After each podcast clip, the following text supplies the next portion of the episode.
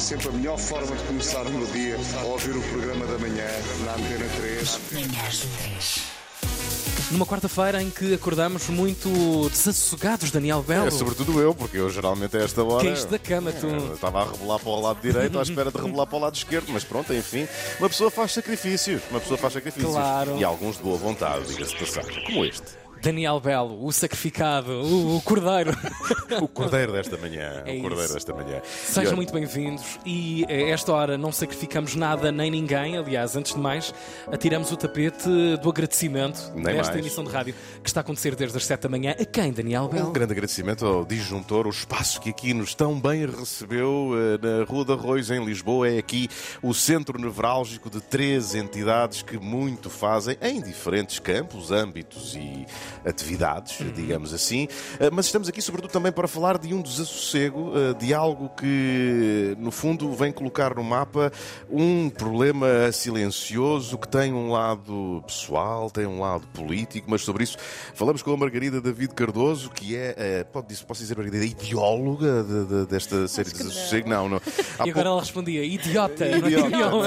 Uma coisa, por, por por acaso, por acaso, uma coisa engraçada, estávamos aqui há pouco a perguntar: e os, os ca- cargos aqui é coisa, não é, Margarida? É coisa muito diluída e principalmente de culpas e responsabilidades partilhadas. Exato. E por isso é que eu puxei o, o Bernardo Afonso, que é também um dos ideólogos, como toda a equipa desta.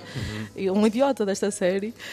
Um, isto é uma ideia perfeitamente coletiva. Uh, eu escrevi uh, uma grande parte e, e narro, então sou por isso um bocadinho cara visível da série, mas é um trabalho profundamente coletivo, por isso é que temos aqueles quase dois minutos de créditos no final, que é para mostrar exatamente isso. Tem uma coisa muito curiosa sobre essa ideia de coletividade. Fica complicado uh, diluirmos a a autoria por uma série de vozes e aquilo ter um corpo único, de alguma forma. Uh, é um desafio para vocês uh, que não estiveram assim há tão há muito tempo afastados da academia. Sim. Eu acho que é uma coisa que todos nós aqui nesta mesa, curiosamente, fizemos jornalismo de, de- de formação. Tem muita dificuldade em perceber como é que se assina coletivamente um produto. Uhum, sim. Vocês deparam-se com esse desafio quando chegam ao fumaça? Sim, acho que é desafiante. Acho que é um- sempre um compromisso entre aquilo que tu queres muito manter e a justificação que tu dás. E acho que é um jogo de quem é que é melhor a argumentar e quem é que ganha Claro. determinadas discussões. Ah, É o Pedro. porque acabou de chegar. Ahm, ou seja, aquilo, é, os, os textos são escritos por mim e, e- e a escrita é, é minha, mas depois há uma, uma construção coletiva de pá, claramente há aqui um consenso de que isto está a mais, isto não está bem escrito e, e é, há um jogo de cedências, acho que sempre é um jogo de cedências Ahm, e, não só na escrita, como depois ah, no sound design, na banda sonora, é sempre um, um compromisso entre aquilo que o João, o Bernardo. João Bernardo Afonso desenhou Vamos chamar as duas coisas. Exato. Só- fazer jus também ao nosso convocado de hoje, vamos todos morrer, chamamos-te os nomes todos. Exato. Bernardo, João, é a vez. Por isso acho que é sempre esse jogo de, de compromissos, ah, de ceder de parte a parte, de cederes um bocadinho naquilo que se calhar Uhum. achavas muito importante, mas que claramente há seis pessoas à tua frente que não acham, se calhar elas também têm razão. Como dizia o Pinheiro de Azevedo em 75, então como é que está o exército? Então como é que está? Então sordas, fazem-se um plenário e depois depois é que se comprem as ordens. Enfim, é assim mesmo. Margarida, eh, há aqui uma questão fundamental nesta série de Desassossego, para além daqueles testemunhos que a série nos traz e que nos aproximam de facto do que é este problema da saúde e da doença mental. Há aqui uma questão política que é urgente olhar eh, de uma maneira muito mais assertiva, porque falamos de um Plano Nacional de Saúde Mental eternamente adiado, chutado de governo para governo, e que só essa ação de adiamento e de, vá lá, de passagem de culpa para um lado e para o outro, só ela tem sido responsável direta pelo agravamento deste problema. Sim, e te- tem impacto direto em profissionais de saúde, em eh, doentes e famílias, isso não, não há dúvida. Eu acho que hum, a saúde mental, com a pandemia, ganhou alguma visibilidade pública, e até bastante, principalmente doença mental mais ligeira, já toda a gente sabe o que é, que é a ansiedade, a depressão, acho que essa conversa nós avançamos muito nos últimos dois anos, enquanto nós estávamos a fazer também a série, fomos acompanhando essa mudança que é muito interessante, mas há aqui um lado político de ainda é verdade que a saúde mental é o parente pobre da saúde, ainda é verdade que eh, que a psiquiatria da infância e da adolescência é o, é o parente paupérrimo da, da saúde. Um... Aliás, a começar logo nas escolas, onde são entregues centenas de crianças a um único profissional de, de saúde. Exatamente, sim. Começa e, logo mal. E há muitos indicadores no, no, no SNS, no Serviço Nacional de Saúde, que mostram isso: a, a falta de psicoterapia, o número de, uhum. de, psicólogos nos centros de saúde, dão essa indicação de que nunca foi de facto uma prioridade, embora a palavra prioridade e saúde mental esteja muitas vezes em, em programas de governo. Um, vai muitas vezes a eleição essa ideia de que devemos eleger um, a saúde mental como uma prioridade e na, na prática ela não se, não se concilia. Até porque é uma questão, uh, e muitas vezes isto traduz-se traduz as coisas por uh, economia e gastos e coisas do género. O facto é que uh, se nós olharmos para uma boa rede de cuidados de saúde mental primários, uma rede que preventivamente possa agir sobre aquilo que as pessoas sofrem e sobre esse tipo de doenças, a médio prazo poupa-se muito dinheiro depois na resolução desses problemas quando eles já são graves e já se uhum. manifestam de outra forma. Isso é verdade em muitas áreas da saúde. Na saúde mental não há dúvida nenhuma de que isso é, que isso é um facto. O apoio na, o, é, o, investimento na prevenção, nas atividades comunitárias, porque essa ideia do hospital psiquiátrico, mesmo do tratamento no hospital geral, é, é uma solução que não é para a maioria das pessoas. A maior parte das pessoas precisa de cuidados na comunidade, precisa de cuidados no seu local de trabalho. Para acabar sua... com o estigma, não é? Logo, Exatamente. logo, é, pá, eu não vou, eu não estou maluco, não Exatamente. vou ao psiquiatra nem vou para o manicômio, uhum. não é? E para intervir naqueles que são os, os fatores sociais da doença, um, da doença ou da perda de saúde mental, não é? É preciso intervir para prevenir que a doença se instale, porque senão depois vais ter que, que, que medicalizar ou vais ter que intervir de uma forma mais. Um, vais ter que intervir na psiquiatria. Se calhar antes podias intervir na psicologia ou numa uma coisa mais preventiva, nos cuidados primários. E já muito difícil e muito longo será depois esse caminho para resolver os problemas eh, de origem. Uh, Bernardo João, Bernardo Afonso, Afonso Bernardo João. o que quiserem. Enfim, Até Carlos, se quiserem. Exatamente. uh, uh, tu és um dos responsáveis por uma das coisas que a mim e ao Tiago mais nos fascina deste hum. trabalho, que é a parte do som deste trabalho. É? Como, é que, como é que é a, tua função quando tratas de um tema deste, ainda por cima é um tema que há uma fronteira muito ténue entre tu poderes trabalhar a, a, a banda sonora chamamos assim para simplificar, uma barreira muito ténue entre o lamechas e o que será o acrescento uh, às declarações que nós ouvimos. É difícil fazer esse trabalho, encontrar o som certo, o ambiente certo para aquilo que nós ouvimos das pessoas? É muito difícil, uh, em primeiro lugar, porque falar de saúde mental e associar uma banda sonora, logo à partida tem tudo para correr uhum, mal. Claro, é? claro. Mas esse é o formato que nós fazemos. Começas a ver logo Daniel Oliveira, não é? Exatamente, assim, exatamente. Na tua cara e fugir logo, tirar isso de do imaginário. Exatamente. Uhum. Mas esse é o formato que nós fazemos na série, nas séries e, portanto, também uhum. era muito difícil contar uma história de 13 horas uh, sem banda sonora, sem claro. momentos imersivos que as pessoas possam uh, sentir-se mais envolvidas naquilo que está a ser contado e, portanto, acompanharem melhor. Uh, Claro que ter a banda sonora, fazer resultar esta banda sonora, levanta logo uma data de questões, de opções estéticas que podemos uh, tomar. E aquilo que eu não queria nunca que acontecesse fosse uh, uns violinos dramáticos claro. com um piano dramático, uhum. não é? Uh, acho que esta, esta imagem sonora está presente em, em toda a gente. Curiosamente, a banda sonora acabou por ser uh, muito composta, por exemplo, por piano. Uh, e foi uma coisa que eu me apercebi que é o meu instrumento de formação, é aquilo que eu uh, toquei desde sempre, apesar de tocar sintetizadores e muitos outros instrumentos, guitarra, baixo.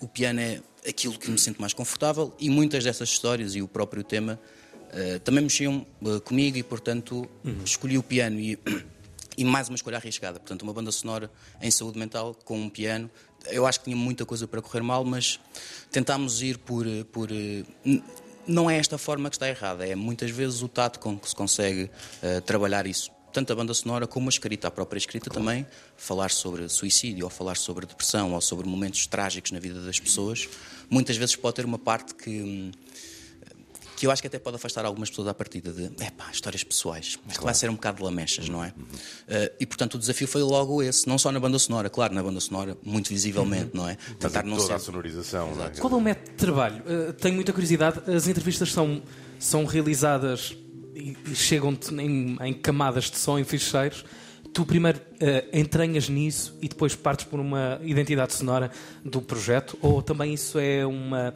uma espécie de votação pública aqui dentro do, do Fumaça? Uh, funciona, na verdade, ao contrário. Uhum. Ou seja, uh, por uma questão até de timing, eu não teria nunca tempo de, de, compor uma banda sonora se fosse só quando os episódios estão prontos do ponto de vista de, de escrita, não é? Portanto, a banda sonora e o imaginário sonoro começa a ser planeado por toda a gente muito antes.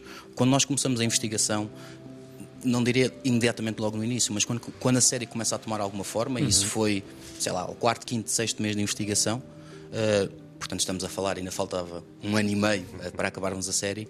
A equipa juntou-se e começámos a planear o que é que seria este. Um ambiente global. Exatamente, referências sonoras. Ok, o que é que eu gostava de. Que bandas é que eu uh, ouço e gosto? Por exemplo, uma das referências que no resultado final, se calhar ninguém repara que aquela será uma influência, mas foi uma coisa que me, que me puxou por um certo caminho. É uma banda não assim tão conhecida, mas chama Quiasmo. Uhum. Quiasmo, Quiasmos. Uh, uma eletrónica sem voz. Uh, dançável em certos momentos, mas eu que eu encontro ali algumas coisas profundamente reflexivas, no sentido de introspectivas, e portanto achei que aquele era um bom caminho para começar. Uh, lá está, compus coisas com piano, compus coisas com batidas eletrónicas, com sintetizadores, isto numa fase em que ainda estávamos a investigar e a fazer entrevistas essa banda sonora é composta quase como se fosse um álbum. Eu tento compor um álbum com muitas camadas, que nunca seria um álbum, trabalhar para ser um álbum, mas eu sei que mais tarde vou ter recursos para poder construir aí sim o que vai ser o resultado final da banda sonora. Portanto, o que acontece é, há cerca de, sei lá, cinco meses, quando nós começámos a fechar os episódios da série, portanto, uh, os prólogos, neste caso, nós temos cinco episódios à cabeça na série, uhum. os prólogos começam a ser fechados, eu começo a musicá-los com aquilo que já tinha composto no, no último ano e meio banda sonora, sound design, algumas ideias de escrita, coisas que temos em gaveta e que vamos acumulando, e naquele momento pomos ali os trunfos todos e fazemos uh, tudo funcionar, digamos assim.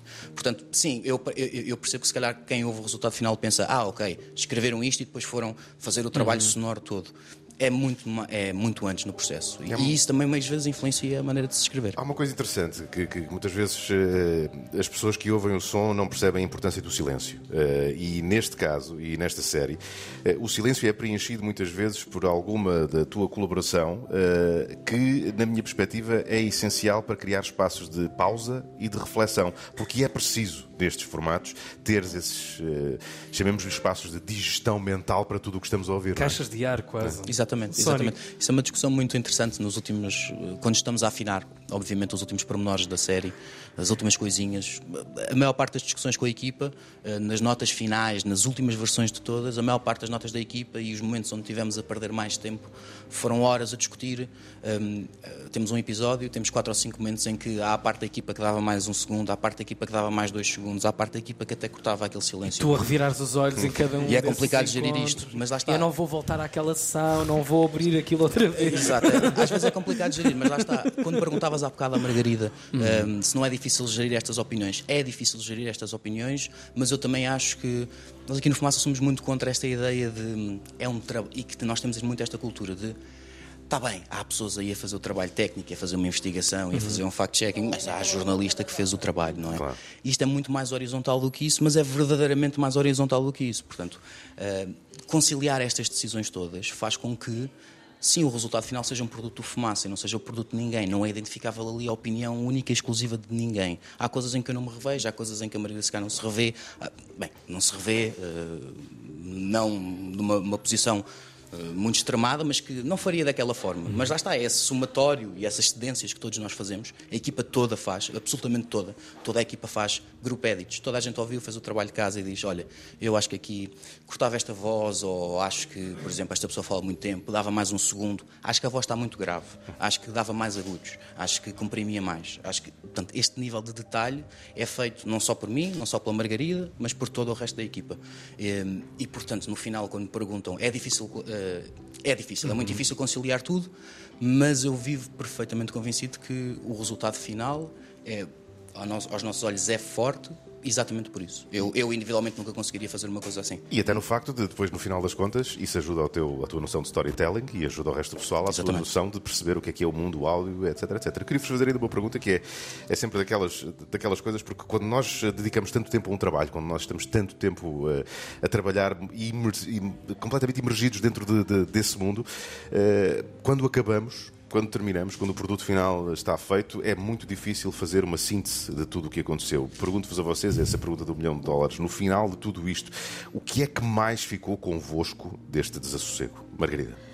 Fica muito comigo a disponibilidade completamente hum, esmagadora de pessoas como a Sara, que esteve aqui há um bocadinho a partilhar a sua história. Isso para mim é profundamente transformador e acho que é muito transformador para quem ouve. Aqueles cinco primeiros episódios em que entras na experiência imersiva de uma pessoa que fez aquilo da forma mais generosa. Acho que a palavra generosidade aplica-se muito aqui. Acho que hum, acho que na saúde mental é preciso compreender, como em várias áreas, compreender a história de porque é que chegamos aqui, porque é que chegamos a este. O que é que significa ser o parente pobre? Tem, uma, tem razões práticas e concretas, não é essa ideia não é, muito, não é esotérica como, uhum. o, como o estigma. O estigma tem consequências práticas, palpáveis na vida das pessoas, acho que é principalmente isso. E depois as consequências do desinvestimento. Uh, coisas como só haver um pedopsiquiatra no Algarve, um, haver uma conciliação muitas vezes muito perversa dos tempos das agendas para, para a marcação de consultas, medicalizarmos uh, e medicarmos pessoas que não, às vezes não deveriam ser medicadas porque devia haver outros instrumentos, através de psicoterapia, por exemplo, para ultrapassar esses problemas e a consequência destes serviços mínimos. Uh, acho que é principalmente isso. E tu, Bernardo, João, Afonso? Eu acho que é muito isto que a Margarida disse. Acho que para mim aquilo que mais me chocou foi, ainda na, naquela onda do que estávamos a falar, do ser sentimental ou não, acho que as histórias pessoais são muito importantes. Acho que uh, os episódios sobre estigma são importantes, apesar de, para um certo tipo de público no qual eu me incluo, à partida pode parecer menos não me motiva tanto para ir ouvir, não é? Lá está, porque se calhar penso que vou ouvir uma história lamechas.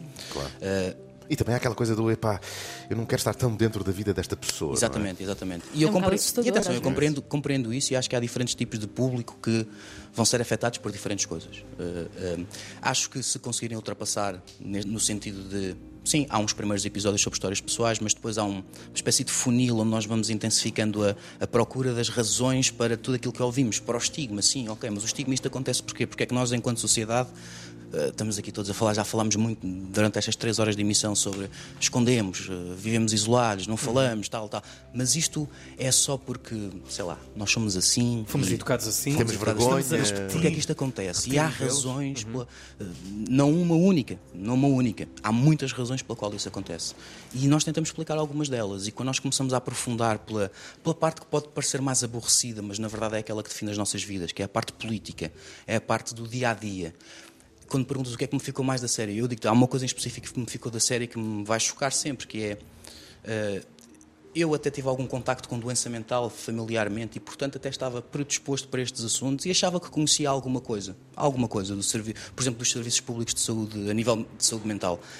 E a realidade é que quando nós começamos a falar com profissionais, um, eu fiquei chocado porque percebi que há uma realidade paralela que nós, enquanto cidadãos comuns, não nos conseguimos informar de tudo, um, e que a comunicação social também não tem transmitido nos últimos anos, há uma realidade paralela que basta começar. Qualquer pessoa que conheça um profissional de saúde mental sabe que há, há um escândalo uh, a nível. E um escândalo não é um escândalo com pessoas ou com casos, não, é um escândalo de carências, sistémico, sistémico uhum. de falta de vontade já tendo as respostas, não é? Sabendo que corremos o risco de todos os dias violarmos direitos humanos um pouco por todo o país, de diferentes formas e de diferentes graus de intensidade.